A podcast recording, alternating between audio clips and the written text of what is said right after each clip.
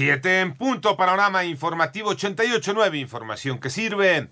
Yo soy Alejandro Villalbazo en el Twitter, arroba Villalbazo13. ¿De qué platicamos? Ay, perdón, ¿cuál de qué platicamos en un ratito antes? Iñaki Manero, buenos días, Iñaki. ¿Cómo estás, Alex Villalbazo, Alex Cervantes, amigos de la República Mexicana? Gracias por amanecer con nosotros en Panorama. El panorama COVID, el mundo ya suma 1.338.451 muertes por COVID-19. Además, el número global de contagios es de 55.639.963, de los que se habrían recuperado unos 35.796.949 pacientes, de acuerdo con información de la Universidad Johns Hopkins. La Agencia Española de Medicamentos y Productos Sanitarios ha autorizado el primer ensayo clínico fase 3 para la vacuna contra COVID-19 de la compañía Janssen. Mientras que en México seguimos en la cuenta regresiva, en la cuenta hacia las 100.000 muertes por COVID-19 que se debe de dar ya en estos días, desafortunadamente, la secretaria de la Función Pública aquí en el Gobierno de México, Irma Heréndira Sandoval, comentó que la crisis por COVID-19 vino como anillo al dedo a la cuarta transformación, una frase que ya había utilizado el presidente de México en abril pasado. Moni Barrera.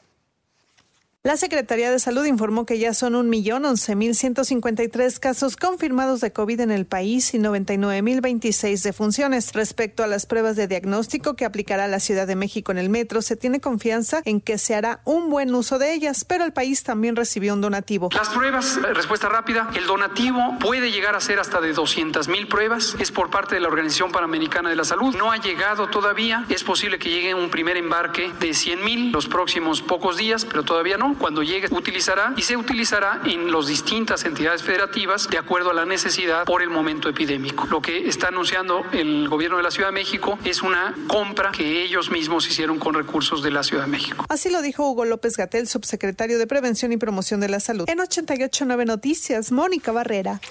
Recuerda que en nuestra página www.889noticias.mx encuentras más sobre este y otros temas de tu interés. En el panorama nacional, el gobierno de los Estados Unidos anunció que retiran los cargos de narcotráfico y lavado de dinero contra el general Salvador Cienfuegos Cepeda, exsecretario de la Defensa Nacional, con la finalidad de que sea investigado en nuestro país. Además, la Fiscalía de Nayarit informó que las 14 personas que fallecieron por una explosión en la autopista Tepic-Guadalajara ya fueron identificadas. Y Pío López Obrador, el hermano del presidente, comenzó las audiencias de alegatos ante el Tribunal Electoral del Poder Judicial de la Federación para solicitar que ordenen al Instituto Nacional Electoral frenar la investigación en su contra con el argumento de que los delitos ya prescribieron.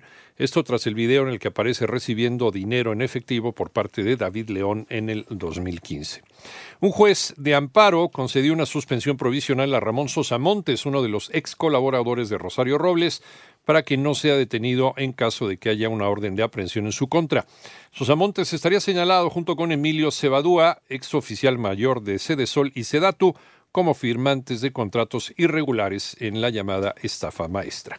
Empresarios claman por ayuda ante los bloqueos de vías de tren. María Inés Camacho. Los 50 días de bloqueos ferroviarios en Michoacán han llevado al límite la capacidad de diversas industrias como la automotriz, la cerera y el comercio a detalle para hacer frente a sus procesos logísticos debido a la inmovilidad de insumos y mercancías causando sobrecostos e incertidumbre para las inversiones y las cadenas productivas trilaterales con Estados Unidos y Canadá dentro del acuerdo comercial TEMEC. Así lo denunció la CONCAMI, quien hizo un llamado urgente para que se respete el Estado de Derecho y se actúe en el marco de la ley, toda vez que este 2020 pasará la historia como el año con más bloqueos al tren de carga. En un comunicado se detalló que el 17 de noviembre suman 2.592 horas sin operación ferroviaria en Michoacán, lo que significa dejar de correr 36 trenes y 24 locomotoras. El movimiento ferroviario de la vía a Lázaro Cárdenas es de 12 trenes diarios. Cada tren equivale a 30 trailers cargados, lo que representa 165.600 trailers en 46 días de bloqueos. En este sentido, explicó que uno de cada tres días han estado tomada las vías, situación inaceptable para el sector. María Inés Camacho Romero.